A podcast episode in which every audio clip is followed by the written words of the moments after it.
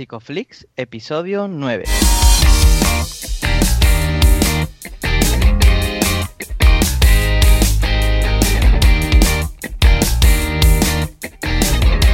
Bienvenidos a Psicoflix, un espacio de psicólogos para psicólogos, un podcast donde entre todos buscamos ser cada vez mejores profesionales de la psicología. Aquí hablamos de todas las estrategias, técnicas y noticias de la psicología contemporánea, pero siempre con la evidencia científica que nos gusta defender. Hoy estamos grabando el episodio del 2 de abril y estamos emitiendo nuestro noveno episodio, en el que vamos a hablar sobre psicoterapia infantil. Pero antes, recordaros que en psicoflix.com podéis registraros gratuitamente y participar para conseguir acceso a más recursos terapéuticos. Yo soy Jeprasad y bueno, una semana más, como siempre, me acompaña por aquí Darío Benítez. ¿Cómo estás, Darío? Buenos días, ¿cómo vamos? Muy bien, ¿y tú cómo andas? Bueno, vamos a ver si mi voz responde, que yo ya tengo crónico, el, en la garganta está en estado, en la línea base no, no me responde, pero creo que se me oye bien, creo que parece que no estoy malo, como siempre. está sano, está sano. Muy bien, y hoy, hoy tenemos una invitada que además vive cerca de mí, yo no lo sabía. Ella es Ana María González, psicóloga, eh, máster en práctica clínica y máster en terapias contextuales. Bienvenida Ana, ¿cómo estás? Hola, buenos días chicos. Pues muy bien, con mucha ganas e ilusión y también un poquito nerviosa, lo voy a admitir. Pero bien. si quieres hacemos una fisicalización un poquito antes para hacerle hueco a esos nervios. Nada, nada, sin problema. Están aquí acompañándome. Muy bien. Muy bien. Pues Ana, cuéntanos un poquito más sobre ti. ¿Qué estás haciendo? ¿En qué trabajas últimamente? Cuéntanos. Sí, pues bueno, yo me gradué en, la Complutense de Madrid y a partir de ahí me vine otra vez para el sur porque dije necesito sur. y el máster que habéis comentado de práctica clínica y a partir de ahí pues empecé a trabajar, o sea que empecé bastante jovencita, aunque sigo siendo joven. y, pero bueno, empecé en el, en el sector privado del ámbito clínico y desde entonces pues colaborando con varios centros, varias asociaciones y, y demás. O sea que bueno, y sigo, sigo en ello, sigo aquí trabajando en la consulta. Aquí en Marbella además. Trabajo en Marbella y en Málaga. Es más, trabajo más, es más en Málaga que en Marbella. No, fíjate. Sí, sí. Muy bien. Bueno, ¿y, y cuál, cuál suele ser más tu ámbito de trabajo habitual? Pues bueno, normalmente empecé más que nada, sobre todo con niños, por eso lo del el tema de hoy. Y, y, la verdad es que desde entonces, pues he tenido un montón de niños, pero también trabajo con adultos como todo en terapia y más en la privada, creo, pues esto va como por rachas, ¿no? Y, o por oleadas. y ahora la verdad es que la oleada es más de adultos, da la casualidad. Pero bueno, mm, tanto niños como, como adultos. Y temáticas, pues como casi, yo creo que como casi todos que trabajamos en la clínica, que es prácticamente todo. claro. Claro. ¿Y qué diferencias ves tú, o sea, en cuanto, bueno, primero en cuanto a temporada, me llama la atención, ¿en qué momento dirías que suelen aparecer eh, más niños por consulta? Pues mira, eh, normalmente cuando veo los picos más altos son cuando dan las notas. claro. Curioso. Sí, es curioso porque dan las notas y claro, mmm, vaya, aquí ha pasado algo, pues venga, vamos a ir al psicólogo. Normalmente es cuando, cuando más se animan.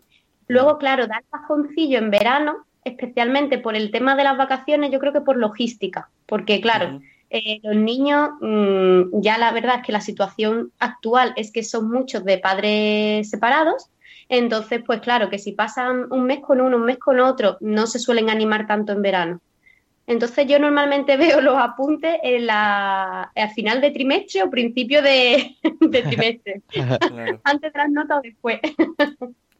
Claro, y fíjate, ¿no? Que es significativo lo de las notas. Creo que alguna vez, y ya no sé en qué podcast lo hablaba, porque tengo un problema de, asociación en eso, pero sí que he mencionado con alguien, y no recuerdo, joder, mal, o sea, que mal estoy quedando, que se ve como muy relacionado siempre eh, las notas al final, que es un número, con el hecho de que el niño o la niña tenga un problema. Al final es como ese signo que dices, uh, aquí hay algo que va mal, y probablemente ya estuviésemos viendo señales de que las cosas no tenían que estar funcionando de esta manera.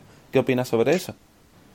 Sí, sí que es verdad que le damos demasiada importancia a las notas, lo que es al valor numérico, cuando a lo mejor detrás pues el niño ha hecho, yo qué sé, ha hecho un gran esfuerzo, pero ahí yo creo que eh, influyen mucho las expectativas de los padres.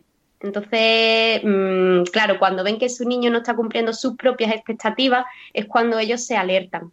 De todas formas, sí que es cierto que, es que uno de los signos eh, en los niños de cuando algo ocurre suelen ser las notas. Eso es real, es real porque es, es, su contexto realmente. El cole. Es que pasan en el cole muchísimas horas, muchísimas. Entonces ahí es donde a lo mejor sí que se puede notar más. Entonces, bueno, por una parte como que le dan demasiada importancia a los padres, pero por otra creo que hay que tenerlo en cuenta. Sí. Claro. Sí, muchas veces los problemas que vienen a consulta suelen ser, perdón, por un mal manejo, ¿no? De las contingencias de los padres, ¿no? En este, en estas situaciones. Por supuestísimo. O sea, en el tema de, niños especialmente, eh, porque adolescentes no, no voy a tocar mucho, más que nada niños, pues sí, claro que sí. O sea, muchísimo. Eh, yo cuando me vienen el primer día a la, a la entrevista los padres, que siempre intento que el primer día vengan solo los padres, porque es lo que yo le digo a ella, además en tono de humor, le digo, es que si por vosotros fuerais, ¿no? Por cualquier padre, os podíais estar aquí toda la tarde hablando de vuestro niño. de lo cosa que es normal, digo, entonces mejor prefiero que vengan el primer día solo los padres para que me cuenten bien y claro, el niño no esté afuera como esperando y, y ya que empiezan ¿no? un poco con las teorías conspiratorias de qué están diciendo de mí, que entonces para que estén más relajados prefiero que vengan los padres y, y, yo desde la primera entrevista se lo comento, digo, esto, bueno, depende de la temática, ¿no? Sobre todo la demanda, pero la gran mayoría de los casos les digo que, que esto también es un gran trabajo con ellos porque especialmente es eso, el tema del manejo de contingencia no lo están llevando bien. Entonces hay que trabajar mucho con, los padres porque, claro, al final yo les digo a ellos, digo, es que vosotros sois pues, esa, eh, sois los que van a guiar a, a, a los niños, ¿no? A, a, que se comporten de una forma o se comporten de otra. Y eso es verdad que los padres al principio les cuesta tener esa idea de que ellos son, digamos, los que están manteniendo el problema, precisamente. Se dará, Pero Se dará la situación, personas que te corte la, la situación de, bueno, de, en la cual no, no están de acuerdo, a lo mejor ellos no ven que tengan un problema o creen que le están haciendo las cosas bien y supongo que también habrá la otra opción en la cual se machaquen demasiado. No sé cuál te suele encontrar más, o un punto medio, o ninguna, o cómo lo... Sí, pues me encuentro un poquito de todo. Es verdad que hay, eh, me he encontrado algún padre de los que creen que, que ellos no lo están haciendo mal pero mm. sí que es cierto que en mi experiencia, porque esto desde hablo desde mi experiencia, es pasado bastante poquito. Y me suele pasar con padres separados en los que uno de ellos cree que él lo hace perfecto y el otro es el que lo está haciendo mal. Claro. Eso es lo que más suele ocurrir. Ahí? ¿Cómo, ¿Cómo afrontas una situación de ese calibre? Pues eso, la verdad que tienes que tener mucho cuidado porque, mm, eh, claro, ninguno de los padres tiene que que ver que tú estás como más aliado con el otro, ¿no? Es como un tipo de terapia de pareja. Entonces, claro, tienes que, y tienes que validar mucho, ¿no? De decir, bueno, yo entiendo que esta ha sido tu forma de responder ante este problema, pero no está funcionando. Y tenemos que, cambiar esto. Entonces, claro, eh, validando mucho, poniéndote mucho en su lugar, poniéndote incluso a ti de ejemplo, pues a mí me hubiese pasado igual, tal, porque es que eh, si no, claro, mm, como tú no establezcas una buena relación con ellos, lo vas a tener muy complicado en el tratamiento, porque no sé, pero yo diría que el 70 o el 80% del tratamiento es con los padres, en la mayoría, en la mayoría de, los, de las demandas. Entonces tienes que, saber lidiar muy bien esas situaciones en las que se están el uno al otro echando la pelota, no porque tú, no porque tú, ¿no? Es, eh, bueno, eh, suele, es una tónica bastante habitual en padres separados. También lo he visto en padres juntos, ¿eh? pero sí que es verdad que bastante en padres separados. Pero por otro lado, sí que me he encontrado a otros padres que, ellos dicen, yo sé que algo estoy haciendo mal. Por favor, ayúdame. Ah, o sea, que y esa ha sido la gran tónica que yo me he encontrado. Y que ha sido una suerte, la verdad. Sí, claro, Pero esa ha sido la, la, mayor parte de los casos que he tenido han sido así, que los padres saben perfectamente que ellos hay algo que no están haciendo bien y que tú le digas qué es y, cómo, digamos, hacerlo bien. Entonces, mm, ya, ya, os digo, desde mi experiencia he tenido suerte de que he tenido muchos padres que, han querido participar en la terapia. Bueno, y en casa entiendo, ¿no? Porque es un contexto en el que pueden hacer, eh, bueno, pueden actuar los padres, pero ¿cómo hace cuando el colegio es el que está influyendo de, bueno, de mala manera en el niño o la niña?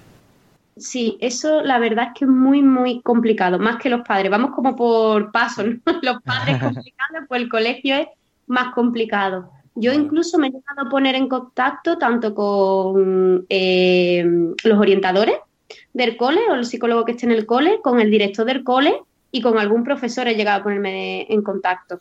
Eh, pero es verdad que, la que ellos de por sí están, imagen, si vienen desde el ámbito privado, ellos están como muy negados. No, como que no, no, tú no vas a venir de fuera a decirme cómo lo tengo que hacer. Esa ha sido mi experiencia. Otros profesores normalmente no, ¿eh? Otros, otros profesores o orientadores mm, han aceptado muy bien que colaboremos y demás. Pero normalmente, mm, claro, normalmente... Cuando te encuentras esa barrera, ¿qué es lo que haces? Pues claro, también nosotros ahí tenemos que trabajarnos a nosotros mismos de decir, vale, ¿hasta dónde puedo llegar? que a veces que nos creemos que tenemos superpoderes y podemos cambiar todo. Entras en una negociación de alguna manera, ¿verdad? Puedo, puedo entrar en la negociación, pero cuando el no es rotundo, pues yo digo, mira, trabajo con el niño y con los padres, todo lo que pueda, todo lo que pueda, porque es que dices, es que mm, no, es que cuando es una negativa mm, rotunda no puedes hacer más. Eso es igual incluso que a veces te ocurre con los padres, claro. Entonces, tienes, que, tienes que trabajar con lo que, con lo que puedas. Entiendo que entonces notarás mucha frustración a lo largo de tu trabajo y que tendrás que hacerle hueco. Lo de fiscalización al principio. ¿Cómo llevaste eso? Bueno, yo la verdad es que tengo una habilidad un poco innata de que ese tipo de cosas, pues en el momento me, frustran, ¿no? O, me cabrean, pero yo no dejo que me, que me afecte en mi vida diaria y personal. normalmente, que siempre he tenido excepciones, pero normalmente no. Pero sí, hay que hacerle un huequito a la frustración, a, también a ese sentimiento que podemos tener nosotros de de que, nos, de que creemos que podemos con todo, sobre todo a la de empezar, ¿no? Que creo que empezamos con muchas ganas y es como, oh, voy a cambiar el mundo, ¿no? Y, te tienes que hacer un huequito a decir, no, no, no puedo. Claro. ¿Y, y qué, qué, otras dificultades te encuentras cuando trabajas con los niños? Supongo que los padres es una de las ayudas y más barreras que encuentran, ¿no? Sí, los padres es una, es una de ellas, por lo que os he comentado de que hay algunos que no tienen conciencia o cuando le, le, haces ver de que ellos están manteniendo el problema, se niegan a... Bueno, no es que se nieguen, porque en verdad los padres son eh, buscan mucho la deshabilidad social. Entonces ellos te dicen, sí, sí, sí, sí, sí, sí, pero luego después no hacen nada, ¿sabes? Eh, y tú dices, estupendo. Eh, pero bueno, los padres por esa parte sí que, bueno, pueden ser una barrera o, claro, pueden ser el motor de cambio total. Entonces te los tienes que ganar y tienes que explicarle muy bien las cosas. Eh, yo incluso se lo doy por escrito, muchas cosas, muchas pautas de, del manejo de contingencia y demás. Eh, todo eso se lo, del castigo, el refuerzo y todo, se lo doy por escrito, así muy sencillito y tal, y lo hacemos con sus propios ejemplos para que lo, entiendan mejor y lo hagan. Eh, luego, otra de las barreras con los padres es que estén separados y que uno de los padres no quiera que vaya el niño al psicólogo que eso dices, jope, y ahí no podemos hacer nada. Yo me pongo en contacto con ese padre o esa madre e intento, ¿no? Decirle, bueno, pero vamos a probar, siempre le digo la opción de vamos a probar, a ver qué tal. Si no va bien, pues ya está, siempre podéis dejar de venir. pero mm, cuando es una negativa rotunda, ni negociando, ni probando, nada. Y ahí no podemos hacer nada, solo podemos trabajar con el padre que sí quiere que venga a consulta con el padre, pero no con el niño. El niño ni siquiera lo podemos ver. Hmm. Entonces, eso, eso sí que me frustra a mí mucho, por ejemplo, ¿eh? Eso sí. Sí que me lo he tomado a personal incluso, que digo, no, Ana, no. por ahí no, por ahí no. Por ahí no, mal camino, pero sí. Es complicado una de las cosas que estaba mirando, ¿no? Y una de las preguntas recurrentes que surge cuando metes en Google psicoterapia infantil es, eh, es ¿cuándo llevo a mi hijo al psicólogo, ¿no? Entonces, ¿cuándo, ¿cuándo tienen que llevar los padres al, psicólogo? Vale, pues cuando noten cambios en el niño, y cambios me refiero a peor, Y a peor puede ser, por ejemplo, que tengan conductas de que eran de cuando eran más pequeños, ¿no? Conductas regresivas, digamos, que a lo mejor tú dices, pues mi niño dormía solo y ahora de repente lleva una temporada que se levanta por las noches y viene a buscarme y que se mete en la cama y no quiere dormir solo. O, por ejemplo, cuando ya han controlado los esfínteres, ¿no? Y se vuelven a hacer otra vez pipí en la cama. Que tú dices, uy, esto tiene que ser un signo de algo. Y sobre todo a los niños se le nota también en el juego. Hay que observarlos jugando, que eso es algo que yo creo que, que se está perdiendo, tanto el jugar como el observar. Y, creo que es muy importante. Sobre todo estoy hablando de niños, pues yo que sé, hasta los 8, 9 añitos, una cosita así. Es muy importante verlos jugando, porque ahí se ve mm, mucho de cómo se sienten ellos, con lo que están viviendo. Suelen representar incluso a veces, es increíble, pero es verdad que a veces suelen representar incluso pues algún problema que ellos tengan y demás. Y, y bueno, como hemos comentado antes, también el tema de las notas es un signo, ¿eh? también es importante también es importante. Sobre todo ya a lo mejor niños, ya como a partir de los 10 años, 11, 12, una cosita así, las notas suelen ser significativas. Sí. Claro, nosotros, em, en, bueno, aquí en el podcast queremos abordar diferentes puntos, porque ahora estamos como muy general, de alguna manera, pasando por distintas ramas, pero nos gustaría abordar, eh, bueno, eh, bueno, es que es redundante, abordajes terapéuticos concretos en problemáticas concretas. Entonces, eh, concretas. Entonces, dentro del trabajo con niños, ¿cuál te resulta o cuáles te resultan más interesantes o complicados de, tratar?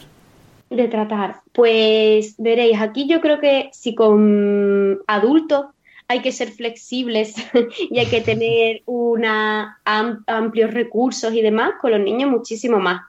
Entonces yo creo que con niños es eh, lo que más te sirva a ti con tu experiencia, tienes que ir probando un poco y, con lo que más les sirva a ellos. Pero yo sobre todo el tema de economía de fichas, que bueno, el plan de manejo de contingencias, ¿no? Eh, las pautas, ponerle límites, eh, eso ayuda un montón en problemas de comportamiento y luego el tema de, digamos, problemas emocionales, vamos a etiquetarlos así, eh, utilizo mucho estrategias de, pues a lo mejor de dibujo, por ejemplo, o de con juego también, de representar con muñequitos o con recortes, ¿no? También. Eh, utiliza ahí un batiburrillo de cosas, pero que suelen, la verdad, que, que ir bien. Pero, y no, a mí no me gusta, por ejemplo, decir, bueno, solo voy a trabajar dentro de este abordaje terapéutico porque creo que no, sobre todo con niños, no, no funciona. Tienes que ir probando qué, es lo que les va a ellos. Y sobre todo, tú tener muchos recursos para ir adaptándote a ese niño. Entonces, está genial que te vayas formando en diferentes abordajes y vayas mm, probando con ellos e incluso que vuelvas tú a ser un poco niño. Y creo que era con, con, Rocío, con lo que lo comentabais, de tirarte al suelo, de, mm, yo qué sé, de ponerte a colorear, que además a mí me encanta. Yo digo, yo aprovecho y digo, venga, me voy a poner a colorear.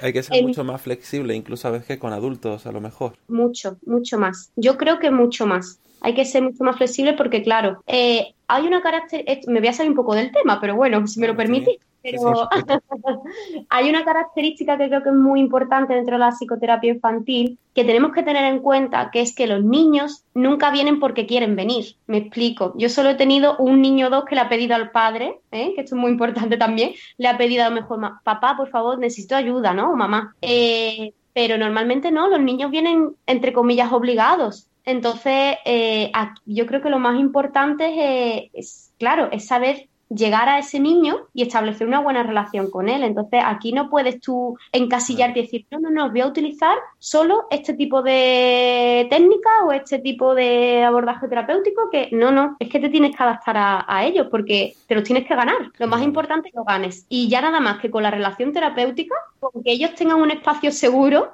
de decir, espacio, este es mi tiempo, me lo dedican a mí, ¿no? Y está aquí, por ejemplo, conmigo, pues está aquí Ana, que la tengo para lo que yo necesite, digamos, eh, eso ya de por sí ayuda un montón, ayuda un montón. Entonces no, es tan importante mm, qué tipo de técnica voy a utilizar, porque no sé, he utilizado tanto a lo mejor hacer la fisicalización ¿no? de los síntomas, pero también he utilizado relajaciones. Y, nada, y no hay problema. Es que dices, es que no, es lo que le funcione. La función final. Claro, y que tú tienes que ser una fuente de reforzadores al final, que no que van allí un poco obligados dentro de todas sus obligaciones y que sepan que allí van a estar en un sitio seguro y que los van a tratar bien, incluso van a pasárselo bien. Creo que es fundamental, claro. Pues sobre todo que igual que en adultos, eh, la relación terapéutica influye muchísimo en el cambio. Entonces, eh, ya aquí un poco en base a la improvisación, ¿qué opinas entonces, eh, por ejemplo, de la psicoterapia analítica funcional en el trabajo con niños? ¿Cómo ves ese abordaje? Pues yo la veo bastante útil. es más, yo mi formación en la universidad fue dentro de lo cognitivo-conductual. Claro. Entonces ya a partir de ya el primer máster y ahora ya con el segundo y tal ha sido cuando me he formado en terapias contextuales. Pero, y me ha sorprendido porque digo, ay va, yo hacía cosas de terapias contextuales y no sabía que lo estaba haciendo. Bueno, es muy frecuente eso, claro. y dices, vaya, y, yo creo que en este sentido con FAB eh, ocurre, porque trabajo mucho con lo, que, con lo que ocurre en sesión con los niños, con lo que está ocurriendo, porque es que, claro, ellos son, es que ellos son mucho más espontáneos que nosotros los adultos. Sí. A ellos les surge en el momento lo que está ocurriendo. Es no como, tanto filtro, entonces puede que incluso sea más potente eh, mucho más. ahí, ¿no? Claro. Mucho, mucho más, mucho más. Desde moldearle Mm, el hecho de hacer una pregunta que no debería de hacer, ¿no? En ese momento. Que a lo mejor, claro, te, hacen alguna pregunta personal y ya depende de lo que tú quieras, si quieres contestar o no. Y entonces ahí le puedes incluso ya moldear desde eso hasta que le dé una propia rabieta en la consulta, que también me ha pasado, de meterse debajo de la mesa. ¿Qué haces ahí? Pues ahí lo primero que tienes que hacer es decir, pues nada, no pasa nada. Respirar. Respirar, esto no es nada, no es nada personal contra ti. Y bueno, dependiendo también, claro, aquí voy a decir algo muy general, pero esto dependiendo del caso, que tú ya has tenido que hacer tu análisis funcional, por supuesto, ¿no?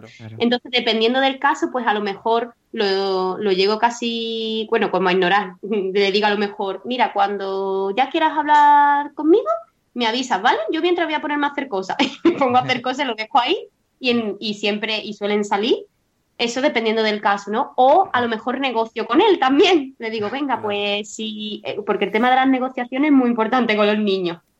Venga, sales un, venga, pues si sales, vamos a, a, hacer tal juego que tú querías hacerlo antes, ¿vale? Tal, pero luego hay que hacer lo que, lo que yo quería hacer hoy, ¿vale? O sea, hay que dejarle muy bien claro de que no todo es lo que ellos quieran hacer, que muchas veces vienen y voy a jugar. y no, no. vamos a jugar, pero vamos también a hacer otras cosas. Entonces, bueno, es, es, lo que os he comentado, es depende también del caso, pero bueno, yo sobre todo es tener paciencia, eh, no perder los nervios tú como terapeuta y confiar en que lo que nosotros precisamente le enseñamos a los padres lo apliques tú y, funciona. de verdad que funciona.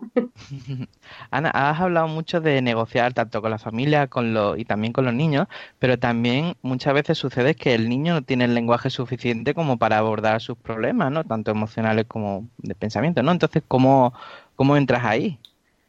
Pues mira, yo, eh, como he comentado antes con el tema de los dibujos, eh, sirven un montón por ejemplo, el, típico, el clásico dibujo de familia es súper importante. A partir de ahí del dibujo, la verdad es que puedes sacar cositas porque tú le vas preguntando y, además que los niños te, dicen las cosas, que no te creas que, que ellos se lo callan, ellos te lo dicen. Cuando tú le preguntas, y bueno, y tienes una buena relación, ¿no? Y también utilizo con ellos, por ejemplo, cuando a lo mejor ellos eh, puede ser problema de lenguaje o que ni ellos mismos saben qué es lo que les pasa, ¿no? Entonces utilizo mucho eh, la, externalización del problema, es decir, yo dibujo un niño, si es un niño o una niña, pues dibujo un dibujo, hago un dibujo de, una niña, de un niño o una niña, lo que sea, dependiendo de lo que sea, y le cuento una historia de ese niño que sea, bueno, sea como prácticamente casi como una metáfora, pero bueno, ¿no? O sea, eh, le cuento una historia que sea parecida a la suya. Y entonces siempre termino preguntándole, ¿no? A él, ¿y tú qué crees que le, puede pasar? ¿O por qué crees que está así? ¿Qué crees que le ha podido pasar? ¿Qué crees que hay detrás? Y, por ejemplo, a partir de ahí es que, mm, me viene a la memoria y la verdad es que se me ponen hasta los vellos de punta. Eh, un niño con siete añitos, seis, siete añitos, ahí fue cuando dijo que es que, bueno, cuando descubrimos que estaba sufriendo bullying en el colegio. Entonces fue como, jo, ¿sabes? Porque veíamos, había conductas que tú decías, aquí pasa algo, pero él no soltaba prendas, no decía nada. Y a partir de, dibujar el niño y, tal, fue cuando, cuando él empezó a decir, porque yo le dije, bueno, ¿qué crees que él ha podido pasar? Y dice, pues que su amigo tal le ha dado una patada en el recreo y que el otro amigo le ha quitado el bocadillo y cosas así. Y dice, jo, sí, claro. Y eso a lo mejor ellos no, no te lo cuentan así abiertamente. Mm. ¿Y eso en qué edad se está dando? ¿En qué edad, por ejemplo, este niño, qué edad tenía? Pues este tenía unos 6, 7, creo recordar, sí, porque ya hace como dos añitos o tres que lo vi. Y siete años, pero lo he visto desde, de decirte, desde preescolar, o sea, desde 5 o 4 años, ¿eh? Hmm. Es, bastante eh, más común de lo que nos pensamos. Ya. No, es un tema desde, desde, el que me gustaría abordar también algún episodio, o sea que lo tendremos apuntado. Y también veo, Ana, que estás hablando de forma muy natural de un montón de habilidades que de, la, gestión de emocional propia tuya, luego eh, la creatividad que tienes a la hora de jugar con los niños, inventar historias, toda esa flexibilidad. Hay cosas que entiendo que pueden venir de base, pero ¿qué puntos crees tú que a lo mejor no llevaba desde, el principio? Por ejemplo, ¿te imaginabas trabajando con niños al salir de la carrera? ¿Era algo que a ti te gustaba? ¿Te, te gustaban los niños eh, antes de ¿O qué cosa ha ido cambiando? Pues bueno, yo tengo que admitir que a mí siempre me han gustado mucho los niños. Además, como yo siempre digo, los niños los que no son míos. claro. Porque me gusta el ratito, ¿no? De estar con ellos. digo, a mí se siempre me han gustado muchísimo y además aquí tengo que confesar que yo tengo una habilidad que me ha servido mucho en el trabajo, que es que yo desde primera hora como que me lo llevo a mi terreno muy fácil. O sea, a mí me conocen y yo no sé lo que tendré, pero desde los bebés hasta hasta llegar a los 11, 10, ¿vale? Luego a los adolescentes ya es otro tema. Pero bueno, los niños, sí. que es verdad que desde que empiezo el primer contacto con ellos conecto muy bien. Entonces a mí me gustaban mucho y, el trabajo de niños siempre me ha llamado mucho la atención. Pero, por ejemplo, a la pregunta que me decías, que he podido yo desarrollar, eh, el tema de la creatividad, como me dices, yo, yo pensaba que no era nada creativa. O sea, yo digo, yo no, no tengo nada, no soy creativa, no sirvo para mm, inventarme cosas, para... Y he descubierto que soy bastante más creativa de lo que yo pensaba. Digo, vaya. Eh, también el tema de, de hablar con, con los padres, de tener un poco de mano izquierda con ellos, pues eso es una habilidad que yo creo que vas aprendiendo con la experiencia con la experiencia, porque al principio, claro, y sobre todo cuando yo empecé eso, pues tenía 21, 21 22 añillos, entonces me veías muy joven y claro, es como, ¿tú qué me vas a decir a mí? ¿No? En algunos casos, no todos, ¿no? Entonces, de, digamos, torear a los padres, eso es una habilidad que tienes que ir aprendiendo tú, tú con la práctica. ¿Y qué le dirías a esas personas que por ejemplo, les gustan los niños, pero no se sienten del todo cómodos a lo mejor al principio o están ahí con esas barreras eh, de, las primeras veces con niños trabajando, que, dices, no, no, lo sé, hay algo que, me está frenando, me gustan sí, pero luego a la hora de trabajar con ellos no me, no me motiva o, no, o no creo que lo vaya a hacer bien. Claro, pues eso para empezar creo que se lo tiene que mirar a sí mismo, ¿no? Y ver realmente qué es lo que pasa, ¿no? Y decir, eh, esta incomodidad de dónde me viene, ¿no? Es porque creo que voy a, que no se me va a dar bien, que, que, creo que son demasiadas variables a controlar. o sea, mirarte un poco qué, es lo que ocurre ahí y, luego, ¿qué les aconsejo yo? Pues yo les aconsejo que prueben, porque esto realmente solo lo vas a saber eh, viviéndolo, ¿no? Y decir, a ver qué tal se me da. Que tengan confianza en el hecho de que los niños, a mí me resulta, en la mayoría de los casos, incluso más fáciles de trabajar porque los niños son muy espontáneos, los niños, eh, si tú los tratas bien y, tienes esa, esa, buena conexión con ellos, los niños mm, entran por el aro por todos lados. o sea, más que los adultos, te hacen mucho más caso que los adultos, como sí, y que, que confíen en el hecho de decir, mm, voy a probar a, ver qué tal se me da con ellos, pero que yo diría que, que son barreras que nos ponemos nosotros mismos, ¿no? Eh, porque eh, hay algo ahí que, que nos chirría, ¿no? En nosotros pues eso primero hay que observar qué es. y a partir de ahí decir, venga, pues trabajo o no con... Bueno, también yo soy de la opinión que tampoco tienes que trabajar mm, todo. Claro, claro. que si a ti no te gustan los niños o te gustan, pero tú lo has probado y no te sientes cómodo por los niños o por los padres, eh, pues, pues no trabajes con niños, tampoco tienes que trabajar con todo, ¿eh? O sea, yo soy un poco de esa opinión. claro, claro. No, es que eh, yo pienso en, mi experiencia, bueno, yo no trabajo con niños, pero sí que he tenido experiencia con niños, sobre todo en la, facultad cuando estaba con, bueno, hay una asociación en Málaga, se llama ABOY, no sé si la conocéis, de la Asociación de Voluntarios de Oncología Infantil, y, yo me veía en esa, un poco en esa situación, porque yo no, me gustaban los niños de alguna manera y además me gustaba hacer magia, yo lo que iba era hacer magia. Entonces la, la, primera vez que yo me enfrentaba a niños, o trabajaba o lo que sea, pues ya tenía todas esas barreras que como adulto o joven, ¿no? porque tampoco que era, fuese muy mayor ahí, pues podía tener. Y lo que más me veía a mí mismo era mucha estructura. Entonces me di cuenta, en base a la experiencia, que con los niños no había nada escrito. Quiero decir, que tú podías traer ABC, a lo mejor sí, pues yo jugaba con ellos, hacía magia, entonces eh, descubrí que la improvisación era lo que más me salvaba y luego con lo que más yo me relajaba y ellos también más disfrutaban. Entonces, ¿qué opinas sobre esa estructura que muchas veces como terapeutas podemos llevar a consulta y que de, un golpe te la, te la tiran? pues eso, a mí tengo que admitir que al principio mm, me costaba un poco, ¿no? Porque era como, wow, el giro que ha dado esto, ¿no? sobre todo con adultos, yo creo que con niños que me sale más natural, me sale más natural, pero me quedaba un poco, wow, esto me ha salido por aquí y eso te lo tienes que trabajar, por supuesto, todos los terapeutas tenemos nuestras cositas a trabajar. Eh, pero con niños, como tú dices, Darío, creo que la estructuración te sirve más bien poco. O sea, tú puedes tener una idea, evidentemente, de lo que tú quieres trabajar. Ahora ya, tu objetivo. Ahora ya, el cómo trabajarlo, eso ya es mucho de improvisación. Porque, por ejemplo, se me ha venido a la mente ahora, ¿no? Eh, yo para el primer día, pues lo que suelo hacer con ellos es dibujar, ¿no? Y ya mientras, pues le vas comentando cositas. Pues claro, pues yo digo, un niño, mm, ocho años, me acuerdo, creo que eran ocho o nueve años, pues yo tenía pensado de dibujar, ¿no?